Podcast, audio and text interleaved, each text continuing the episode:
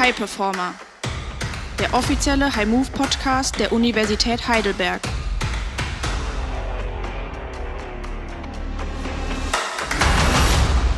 Dieser Podcast wird unterstützt durch die Techniker Krankenkasse.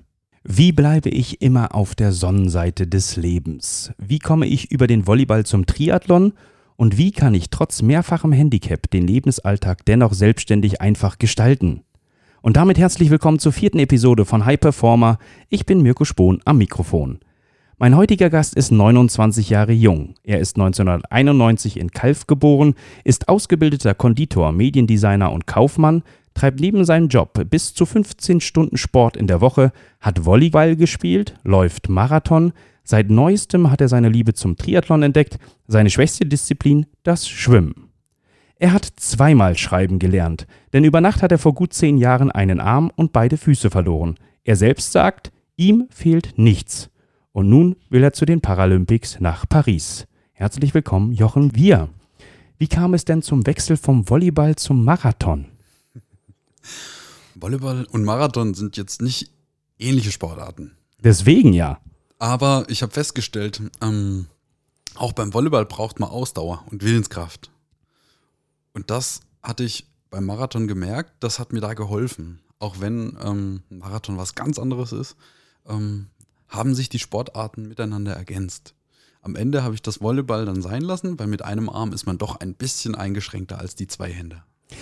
Ja, wie war das ähm, beim, beim Volleyballspielen? Hat da die gegnerische Mannschaft, denn man, man kennt es ja durchaus, wenn man Volleyball etwas schaut, dann wird, werden sofort die Fehler gesucht oder, oder die Schwächen gesucht, nicht die Fehler gesucht, sondern die Schwächen. Und da wird permanent drauf gespielt. War das bei dir dann ähnlich? Ja. Meine Gegner waren irgendwann mal so gewieft, dass sie gesehen haben, okay, da fehlt der linke Arm, dann spiele ich ihm immer auf die linke Seite. Und das hat mich irgendwann mal so frustriert, also nicht, weil ich äh, mit Verlusten oder mit Niederlagen schlecht umgehen kann, sondern weil ich gemerkt habe, okay, das wird nicht meine Sportart werden. Und mehr als Spaß wollte ich auch haben beim Sport, sondern auch ein paar Erfolge und auch die Gegner unter Druck setzen. Und das war dann so der Ansporn zu sagen, ich brauche eine Sportart, in der ich vielleicht auch was reißen kann. Und fing dann mit Laufen an. Ja, und, und jetzt ist ja auch da erst einmal, um, um das direkt auch zu, drauf, drauf zu kommen, deine Füße wurden amputiert, auch in dieser äh, ja, Unfallnacht. Und die Unfallnacht war vor gut zehn Jahren, am 15. Mai 2010. Von heute auf morgen äh, früh äh, mit auch viertägigem Koma. Du weißt nicht mehr, wie was passiert ist. Vielleicht erzählst du noch mal kurz, was war da los? An dem Abend war ich mit Freunden unterwegs in Stuttgart in einer Bar. Und irgendwann mal waren bei mir alle Lichter aus. Was passiert ist, habe ich vier Tage später erfahren, als ich aus dem künstlichen Koma aufgewacht bin. An dem Abend wurden mir K.O.-Tropfen ins Glas gemischt. Geschmeckt und gemerkt habe ich gar nichts und bin in diesem Rauschzustand auf einem S-Bahn-Dach gelandet. Also was mit meinem Körper passiert ist, weiß man bis heute nicht. Die Polizei hat ermittelt und auch bei der Bar versucht, Leute zu befragen, Vermutungen aufgestellt um, und einen Täter ausfindig zu machen aber man hat leider niemanden ermitteln können. Was mit mir passiert ist, konnte ich nur durch Medien nachverfolgen. Mhm. Man hat mich auf einem S-Bahn-Dach gefunden mit Starkstromverbrennung. Und irgendwie bin ich an die Oberleitung gekommen und habe mir da viertgradige Verbrennung zugezogen. In dem mussten dann, also infolgedessen mussten dann der Arm sofort amputiert werden auf der linken Seite und die Füße dann nach und nach. Das war gar keine leichte Situation, weil ich in dem Moment gar nicht glauben wollte, was passiert ist. Hätte ich nicht die Bilder in der Zeitung gesehen. Tatsächlich waren Rettungskräfte nach den Journalisten und Fotografen der Presse am Unfallort. Das war okay. kurz nach Mitternacht. Und das war auch erschreckend. Also zu erleben, dass ja in so einer Situation dann tatsächlich so die Neugier und, und die Presse schneller vor Ort ist als die ja. Notärzte und, und die Feuerwehr.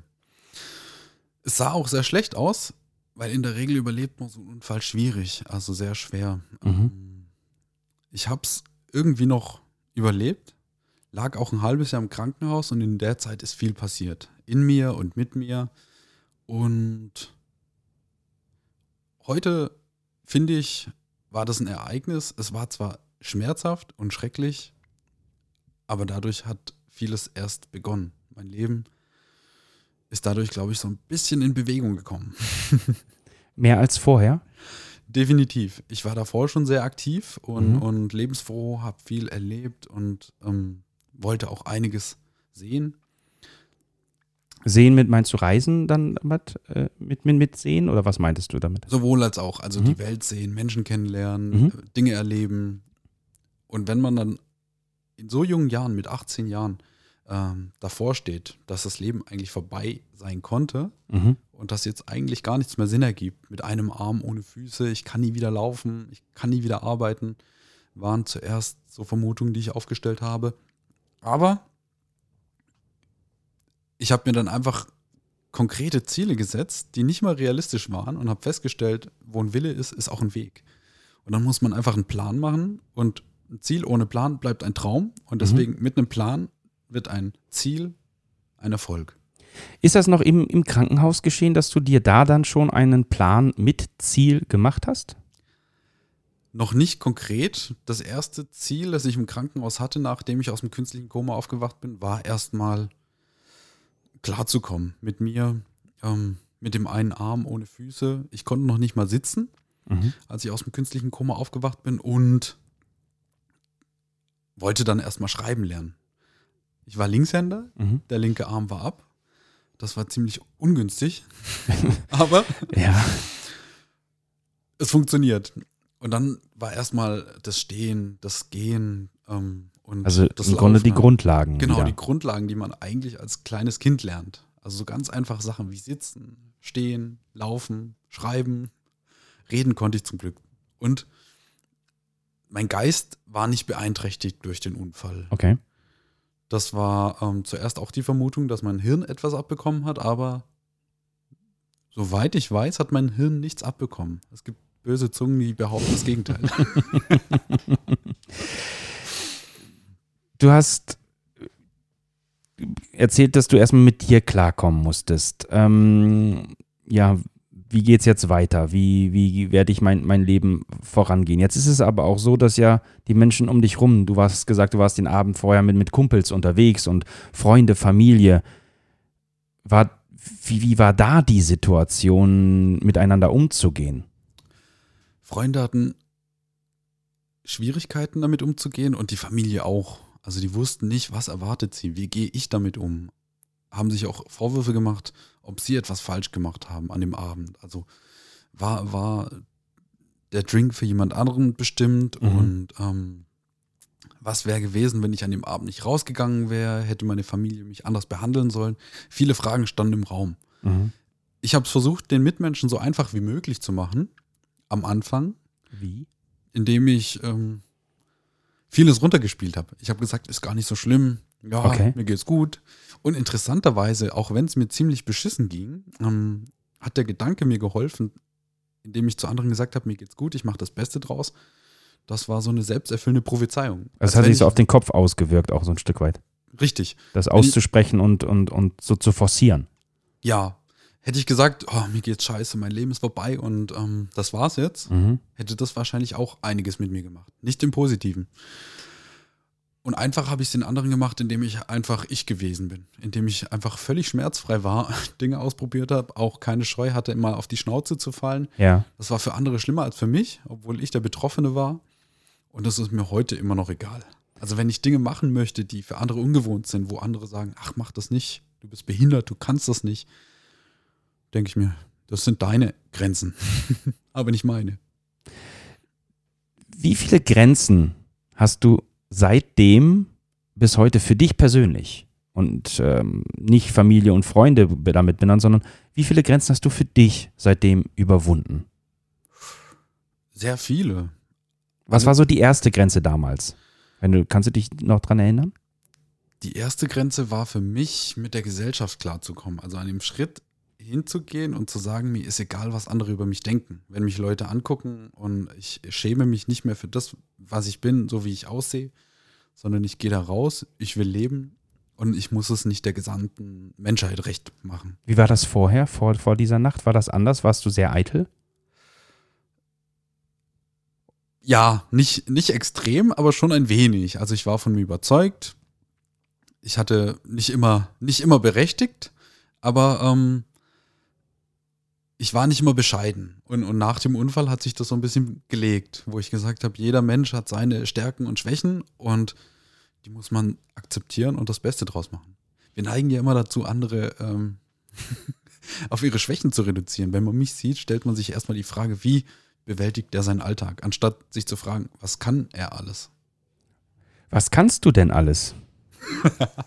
alles, was ich machen möchte. Gibt, gibt, Ähm. welche, welche Grenzen si- sind da? Gibt es welche oder sagst du, wenn der Kopf funktioniert und, und, und die Einstellung stimmt, so wie du es eben genannt hast, Ja. gibt es eigentlich nicht wirklich welche? Oder wie erlebst du dich selbst und natürlich auch kombiniert mit der oder, oder in, in, in Zusammenspiel mit der Gesellschaft, ja. dich und den Alltag? Im Alltag sind meine Grenzen eigentlich nicht vorhanden. Das Einzige ist, es sieht anders aus. Und das merke ich dann auch, weil Menschen helfen mir oft oder möchten mir helfen. Manchmal lasse ich mir helfen. Ich finde es nicht mal angenehm, weil oft sind das alltägliche Dinge, die ich schneller machen könnte als jemand mit zwei Armen. Zum Beispiel? Ähm, kochen oder in, in meinem Büroalltag zum Beispiel Dinge erledigen, wie zum Beispiel einen Haufen voll Rechnungen einkuvertieren oder einpacken. Das geht für mich mit einem Arm genauso schnell wie mit zwei Armen. Manchmal Mhm. ist ein Arm sogar oft im Weg. okay, okay. Ja, Und da möchte man, aber- wollte man aber am Anfang dir auch bei solchen alltäglichen Dingen helfen. Gerade im Berufsalltag so, kann ich dir helfen? Brauchst du Hilfe? Ja. Und das ist heute immer noch der Fall. Mir fällt es gar nicht mehr so stark auf. Also ich achte da gar nicht mehr drauf. Also ich habe gelernt, Hilfe anzunehmen. Auch, wenn auch das musstest du für dich, für dich erleben. Weil, Ja. weil dann der Stolz da ist oder weswegen war das schwierig, die Mit, mit Stolz hat das wenig zu tun, sondern mit Selbstbestimmung. Okay. jemand, ähm, dem ständig geholfen werden muss. Das sind oft kleine Kinder oder sehr alte Menschen. Ja. Und dazwischen will man eigentlich selbstständig leben oder kann man auch selbstständig leben. Und ich denke, jeden Handgriff, den man mir abnimmt, ähm, den kann ich über kurz oder lang verlieren. Also die Fähigkeit, Dinge zu tun. Deswegen ist es wichtig, ihn wiederholend auch immer wieder auszuführen. ja, im Alltag einfach alles, was man selbst machen kann, auch zu tun. Sowohl praktische als auch theoretische Dinge. Und wenn die einem abgenommen werden, dann verlernt man vielleicht eines Tages, wie man sein Hemd zuknüpft. Wie gehst du mit, denn ich glaube nicht, dass diese Frage bis heute aufgehört hat, sondern wo du irgendwo man dich zum ersten Mal wahrscheinlich wahrnimmt und erlebt, wird diese Frage sehr wahrscheinlich auch heute noch, wenn auch gut gemeint, kann man jetzt mal im Raum stehen lassen, wie das dann war, äh, ob das quasi derjenige für sich selber braucht oder äh, ähm, wirklich es gut meint.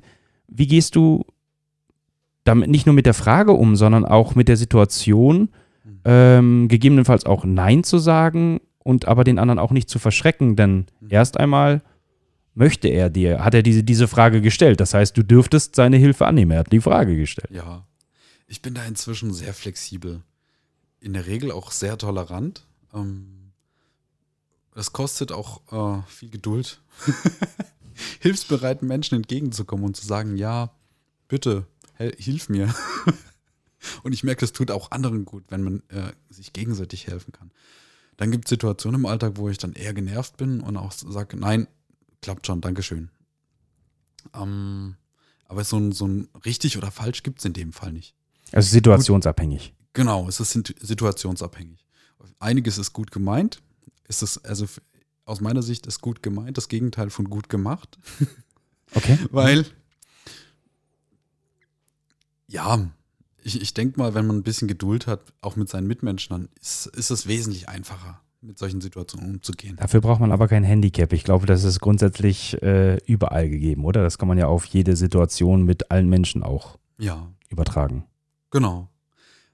Und ich mache mir keine Gedanken mehr, was könnten die Menschen jetzt von mir denken, wenn ich mir helfen lasse oder Helf Hilfe abnehme, äh, Also- ablehne. Also, ach, okay, quasi, ähm, wie wirkt das auf Sie und sind Sie jetzt vielleicht Genau. bleich oder so? Das ist dir dann egal, weil es geht dann in dem Augenblick um dich. Genau. Und jemand, der dann bei einem Nein nicht nachgibt, sage ich, ich habe nicht danach gefragt. Vielen Dank. Okay. Bist du auch schon mal jemand sehr hartnäckig gewesen? Ja? Manche sind auch äh, so hartnäckig, dass sie auch bei einem Nein den Handgriff abnehmen, mir den Hosenstall zuziehen oder sonstiges. Also das kam auch schon mal vor. Das war die härteste Situation, als jemand einfach herkam und mir den Hosenstall zugezogen hat. Ähm, ansonsten Ein, einfach aus dem Nichts heraus. Ja, ich kam äh, um die Ecke und ähm, Jemand hat festgestellt, ah, okay, der hat vergessen, den Hosenstall zuzuziehen. Und Okay. dachte, ja, okay, eine, eine Hand wird schwierig, deswegen ist er offen. Ja. Dann muss ich das machen. Und war, war, das in, wo, wo, war das draußen in der Öffentlichkeit? Es war, ähm, es ist schon länger her, das ist jetzt schon über fünf Jahre her. Okay. Das war eine Bekannte, aber wir waren jetzt nicht so gut miteinander verbunden, dass ich sagen würde, hey, hier, komm, schließ meinen Hosenstall. Okay. Und wildfremde Menschen, die machen meistens, ähm, also das, das Wildeste, was mal war, war, dass jemand einfach meine Wasserflasche aus der Hand gerissen hat und sie aufgemacht hat, obwohl ich gar nichts trinken wollte. Okay. Also es entstehen auch dann absurde Situationen hier daraus.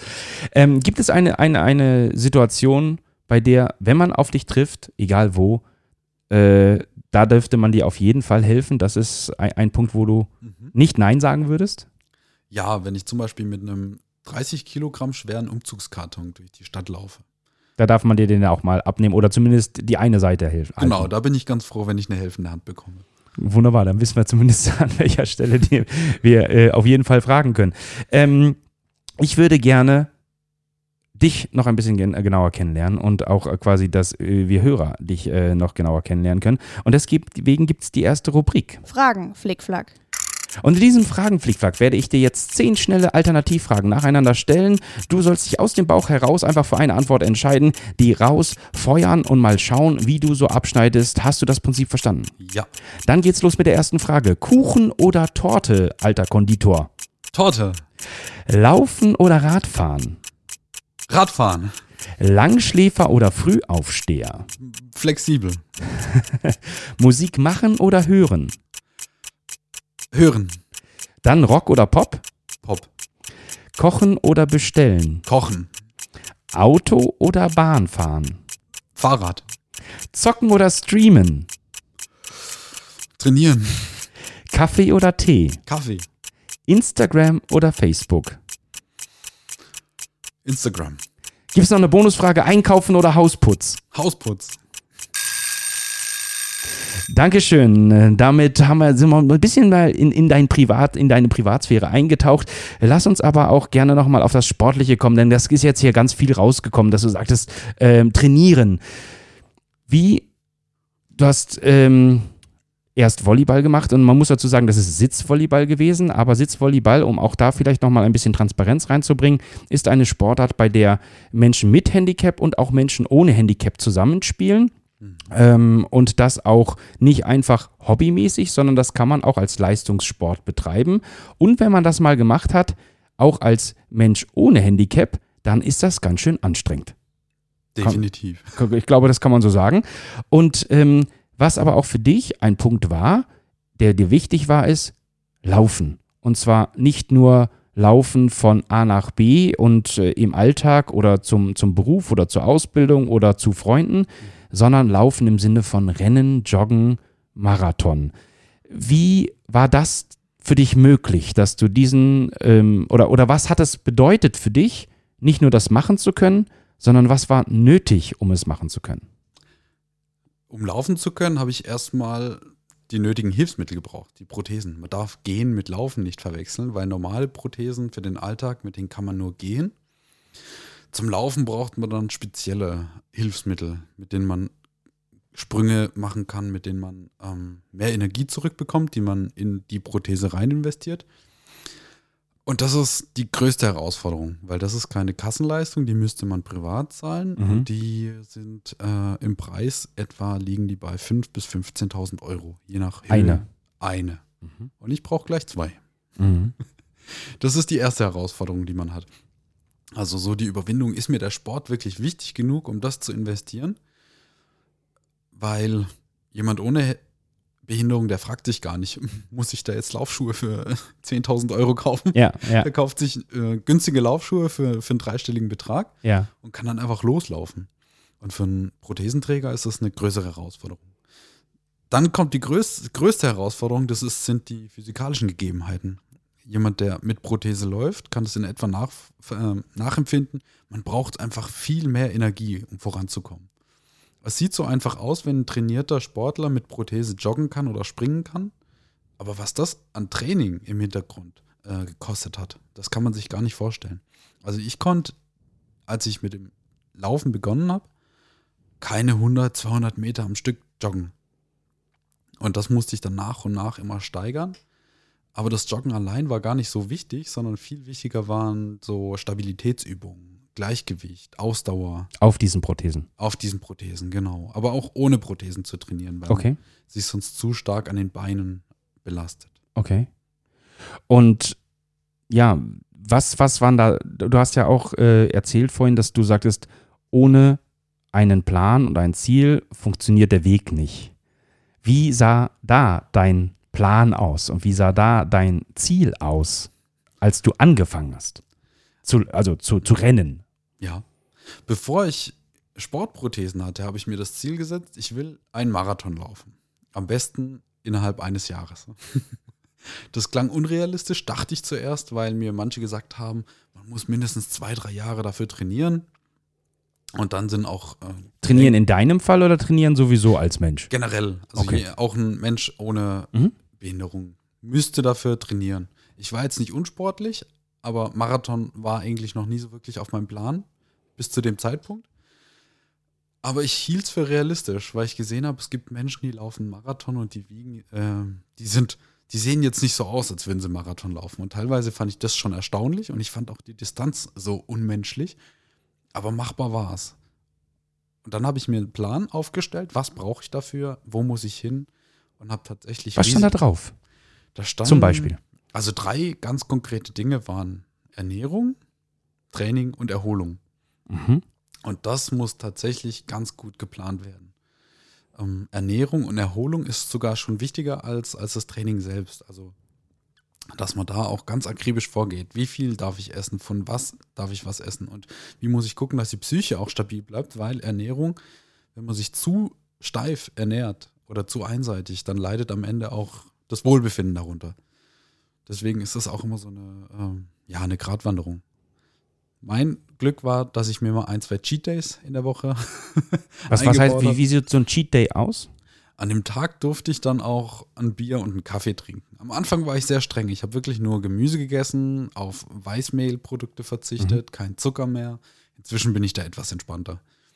Also ich gucke, dass ich ausgewogen esse. Manchmal leider ein bisschen zu viel. Also auch wenn man sich gesund ernährt, kann es sein, wenn man zu viel davon isst, dass das einfach auch so ein bisschen ähm, ja, ansetzt.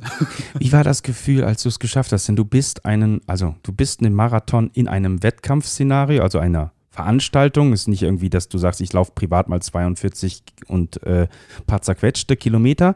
Ähm, wie, wie ist es abgelaufen? Wo hat es stattgefunden? Wie war das für dich, Mhm. über diese Ziellinie zu laufen? Den Marathon am Ende geschafft zu haben, war unbeschreiblich. Also bis dorthin, also bis zur Ziellinie gab es viele Zwischenziele. Also ich wollte zuerst einen Halbmarathon schaffen und dann die 30 Kilometer schaffen. Und davor bin ich nie weiter als 35 Kilometer gelaufen und dachte, wie soll ich das je schaffen? Was man ja meistens auch in der Marathonvorbereitung gar nicht macht. Man läuft ja keinen ganzen. Genau. Und das spürt man dann aber auch in den letzten zwei, drei Kilometern. Mhm. Also da, da merkt man dann tatsächlich, ähm, was der Körper eigentlich kann und was er auch an Schmerz ertragen muss bei einem Marathon. Ähm, also es war unbeschreiblich. Die Wo war das? Wo war das? Am Bremerhaven bin ich gelaufen, Mhm. ganz im Norden. Das Wetter war perfekt. Es war heiß und pff, die Bedingungen waren auch relativ gut. Nur gegen Ende wurde es dann wirklich sehr zäh. Also die Mittagssonne knallte runter. Ich hatte, ich habe zwar genug getrunken, aber war so dehydriert und entkräftigt, dass die letzten Meter irgendwie so eine Mischung aus, aus Rauschzustand und Schmerz waren. Das kann man gar nicht beschreiben. Ich, ich empfehle jedem mal einen Marathon laufen, zu laufen. Ähm, weil in dem Moment finden ganz interessante Prozesse im Körper, aber auch im Kopf statt. Welche denn? Ähm, Oder welche haben bei dir stattgefunden? durch diese Belastung hat man unglaubliche Schmerzen und ähm, ich glaube auch im Körper findet eine, eine Zerstörung statt. Also man tut dem Körper ja damit keinen Gefallen. Viele sagen auch, ein Marathon sei ungesund. Mhm. Aber wenn man sich nach einem Marathon erholt, das ist wie bei einem Muskel, den man aufbricht bei einem Training, also so belastet an die Schmerzgrenze bringt und wenn er sich dann anschließend gut erholen kann, ist der Körper am Ende gestärkter, belastungsfähiger und wesentlich besser vorbereitet auf Herausforderungen als ohne diesen Schmerz. Und auch das, der Geist. Also in dem Moment denkt man sich, warum tue ich mir das überhaupt an? Also man hat tatsächlich so Gedanken, so, warum lebe ich eigentlich? Mhm. Und, und ich zahle Geld für, für einen Wettkampf und quäle mich am Ende zu Tode. Also man hat tatsächlich auch manchmal das Gefühl, okay, der Tod ist wahrscheinlich eine schöne Erlösung jetzt in dem okay. Moment. Okay. Ähm, aber genau solche Gedanken, die man dann am Ende hat, so, ähm, da denkt man wirklich über Schmerz nach und warum tue ich das und warum lebe ich. Und wenn man im Ziel angekommen ist, fällt einfach alles ab. Also all dieser Schmerz, all diese Belastung, man kann sich einfach fallen lassen und sich erholen. Und diese, also in dem Moment werden auch so viele Hormone, Glückshormone ausgeschüttet. Mhm. Myokine sind noch nicht genau erforscht, aber das sind Botenstoffe, die Muskel, äh, die in den Muskeln erzeugt werden bei hoher Belastung, die inzwischen über, ach Gott, äh, ich glaube, es sind erst 42 verschiedene Stoffe erforscht, aber die verschiedene Prozesse im Körper steuern, wie Motivation, Willenskraft, Erholung und ähm, Stressbewältigung. Ich und das hält auch noch einige Tage nach. Also wirklich Hammer. Wie, wie lange hat es angehalten? Bei mir war das etwa eine Woche. Also ich habe wirklich eine Woche noch diesen Höhenflug gehabt ja. nach dem Zieleinlauf. Also du hast ja eben gerade gesagt, du würdest jedem einen Marathon empfehlen und deswegen würde ich gerne in die nächste Rubrik gehen. Stoffwechsel um mal von der Theorie äh, dessen, dass man sich das vorstellen kann, vielleicht auch mal ein bisschen konkreter zu werden. Denn über die Zeit, die du seit dieser Unfallnacht erlebt hast, hast du auch viele Menschen mit Handicaps erlebt, warst in einer Selbsthilfegruppe, hast unterstützend äh, auch anderen Menschen geholfen, Mut zugesprochen oder auch einfach, man hat sich ausgetauscht, wie machst du das, wie mache ich das. Ich würde gerne diesen Moment jetzt hier nutzen, um ja, Menschen, die vielleicht auch studieren und einen Alltag haben, die, weil ein, ein, ein Fokus, den du hattest, war, ich möchte den Alltag alleine schaffen. Das ist mir ganz wichtig. Und diese Selbstbestimmtheit, die du ähm, vorhin genannt hast, was kannst du jedem, der vielleicht ein Handicap, in welcher Art und Weise auch immer hat, mitgeben, den Alltag zu bestreiten, was, dass es mit dem Einkaufen funktioniert, dass es mit den Freunden funktioniert, dass das Kochen funktioniert, dass das Selbstbestimmtsein funktioniert. Welche, welche Dinge hast du erlebt, erfahren und von anderen auch mitbekommen und was kannst du da weitergeben? Viele Fragen auf einmal. was hast du für ja. Erfahrungen, die du weitergeben möchtest ich, ja. im, im Bereich Selbstbestimmtheit? ich, ich glaube, das kann man nicht einseitig sehen. Das ist immer situationsbedingt. Wichtig Bestimmt. ist, dass man, dass man viele Entscheidungen einfach selbst fällt. Es ist bequemer zu sagen, hm, äh, wie machst du das, wie soll ich das machen und geht dann immer gerne den Weg, den andere schon vorgezeichnet haben. Aber einfach zu sagen, ich mache jetzt mein Ding und hinterlasse meine Handschrift im Alltag oder auch in Arbeitssituationen. Ich glaube, dann ist man auch selbstbestimmt ich glaube, viele wissen gar nicht, dass sie nicht selbstbestimmt sind. Also viele mhm. führen ein Leben nach Maß. Die gucken, schauen, was empfehlen mir andere, was kommt gut an, wie könnte meine Familie oder mein Freundeskreis glücklich sein, was muss ich studieren, okay. damit andere etwas von mir halten. Und das ist, glaube ich, nicht immer der beste Weg. Vielleicht funktioniert es bei dem einen oder anderen. In meinem Fall hat mir das unglaublich viel gebracht, indem ich irgendwann mal den Weg gegangen bin, den ich gehen wollte indem ich Entscheidungen getroffen habe, unabhängig von, von den Meinungen anderer. Das, das klingt ja jetzt ganz leicht, ne? So, also wenn du das ja. erzählst, und das war ja auch bei dir ein Prozess. Ja.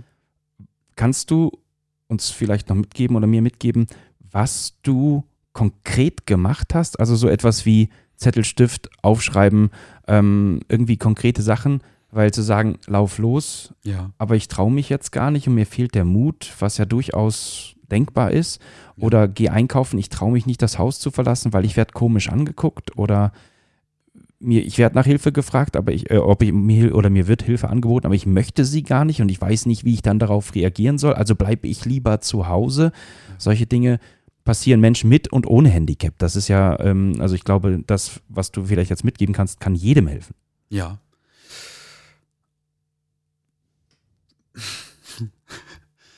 Ja, am besten ist es tatsächlich. Ähm, die Frage ist mir jetzt entfallen. Nein, das ist ja gar, gar, gar kein Thema. Ich habe äh, das nochmal so ausgeholt. Also, was, mhm. was du konkret gemacht hast, immer wieder auch, ja. um mhm. diese Selbstbestimmtheit für dich ja. auch einzufordern, also dir ja. selbst einzufordern. Ich bin immer wieder in, die, in diese Belastung reingegangen, also mich tatsächlich mit un, unangenehmen Situationen konfrontiert Ähm, und war danach auch immer genervt oder enttäuscht, wenn mir Menschen irgendwie blöd gekommen sind und mir Hilfe angeboten haben, wo ich sie gar nicht brauche, mir mein Leben im Prinzip abgenommen haben. Ja. Und ich habe dann immer gesagt, äh, ja, da hat immer ein Denkprozess bei mir begonnen. Was mache ich beim nächsten Mal? Und setze ich das auch wirklich um? Wie ich aus mir rauskomme, ist, um, äh, ich, ich muss einfach Vereinbarungen treffen also mit mir selbst und die auch einhalten. Und am besten diese auch mit anderen zu teilen, indem ich zum, zum Beispiel zum Nachbarn oder zu einem Freund sage, ich habe das vor, ich möchte dies machen und dann hat man so eine gewisse Ein Verpflichtung. So, so eine Druck- oder Verpflichtungssituation. Genau, und wenn ich mich nach Feierabend mit jemandem verabrede für, für ein Training oder für, für irgendeine kulturelle Aktion, die einem weiterbringen kann, dann macht man das auch. Ansonsten kommt man abends nach Hause und wenn man nichts mehr auf dem Plan stehen hat, dann hat man auch nicht mehr den Anreiz, irgendwas zu machen. Also jetzt sich irgendwie nochmal aufzuraffen und zu sagen, ich gehe jetzt nochmal vor die Tür, schnapp frische Luft und tue etwas, was mir gut tut. Auch wenn es im ersten Moment unangenehm ist. Ich glaube, abends ähm, sich eine Folge oder eine ganze Reihe an Netflix-Serien zu geben, fühlt sich zuerst mal besser an, ähm, anstatt wenn man jetzt einfach mal bei, bei Wind und Wetter rausgeht, spazieren geht, joggen geht oder eine Runde Radfahren geht, sich mit Menschen trifft und sich mit, mit anderen Situationen konfrontiert, anstatt sich nur berieseln zu lassen. Und, und das hilft einem weiter. Also nicht nur, nicht nur auf der einen Ebene, sondern man wird flexibler für andere Dinge. Und wenn man sich gehen lässt und einfach nur von außen berieseln lässt durch Social Media und durch Serien, kommt man in so einen Trott der, der Untätigkeit. Und dadurch geht auch viel Selbstbestimmung verloren. Würdest du dich selbst als mutigen Menschen beschreiben? Meistens ja. Manchmal weiß ich nicht, ob das Mut ist oder ähm, Fahrlässigkeit ich würde da jetzt gar keinen großen Unterschied machen, weil ich glaube, ähm, wenn wir nicht mutig sind, dann verpassen wir viel im Leben. Welche Gedanken oder welche Erfahrung kannst du mitgeben für Menschen, die sich selbst als nicht mutig beschreiben, dass sie mutig werden können? Was kannst du denen mitgeben? Ich würde sagen, jeder muss erstmal da anfangen, wo er steht. Ich würde jetzt keinem Menschen empfehlen, der noch nie wirklich Sport gemacht hat, laufe einen Marathon, sondern da anzufangen, wo man gerade ähm, ja seine Stärken hat und die ausbaut und weiterentwickelt. Und das noch kombiniert mit Freunden und äh, es durchaus weitererzählen, um die Drucksituation nicht negativ, sondern eher positiv motivierend zu erhöhen. Genau, mit der Familie, mit Bekannten, mit Kollegen einfach Dinge teilen und zu sagen, ich habe dies und jenes vor ähm, und einfach darüber zu reden. Also meistens tut man es nicht für andere, sondern tatsächlich findet im Hirn etwas statt. So wie ich im Krankenhaus lag, eigentlich völlig kaputt, amputiert und voller, voller Narben, ähm, hat es mir geholfen zu sagen, mir geht's gut, das Leben geht weiter und ich mache was draus. Auch wenn ich in dem Moment überhaupt nicht wusste, wohin mit mir. Aber Schritt für Schritt saß ich manchmal da mit einem Blatt Papier und einem Stift und habe mir dann ganz kleine Ziele gesetzt. Wie zum Beispiel heute Abend mache ich ähm, einen 10-Minuten-Workout. Und das, diese kleinen Schritte haben mich zu dem hingeführt, wo ich heute bin. Dass ich problemlosen Marathon laufen kann und Triathlon. Aber hinten auf dem Zettel oder ganz am Ende des Zettels stand Marathon laufen in Bremerhaven 42,195 äh, Kilometer. Ja, ähm, das stand nicht drauf. Am Anfang war das Ziel ziemlich unkonkret, also inkonkret. Okay. Es stand nur drauf, Marathon in einem Jahr. Okay. Wie? Ich wusste, ich hatte noch nicht die Prothesen, ich hatte noch nicht den Ernährungsplan, keinen Trainingsplan und gar nichts. Aber wenn man Zeit hat, kann man die nutzen, um zu planen. Auch dir gehen die Ziele nicht aus, denn jetzt steht Triathlon auf der Agenda und zwar 2024 bei den Paralympics und nicht dieses Jahr schon in Tokio, weil es dieses Jahr für dich nicht angeboten wird oder weil quasi nicht genügend Sportler da sind, um äh, in Tokio gegeneinander anzutreten. Wie kam es zu dem Triathlon, beziehungsweise warum noch zwei Sportarten mehr?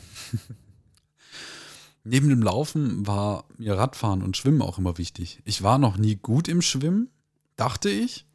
Und das Radfahren dachte ich ist easy. Man setzt sich drauf und radelt los. Aber es ist wesentlich komplexer.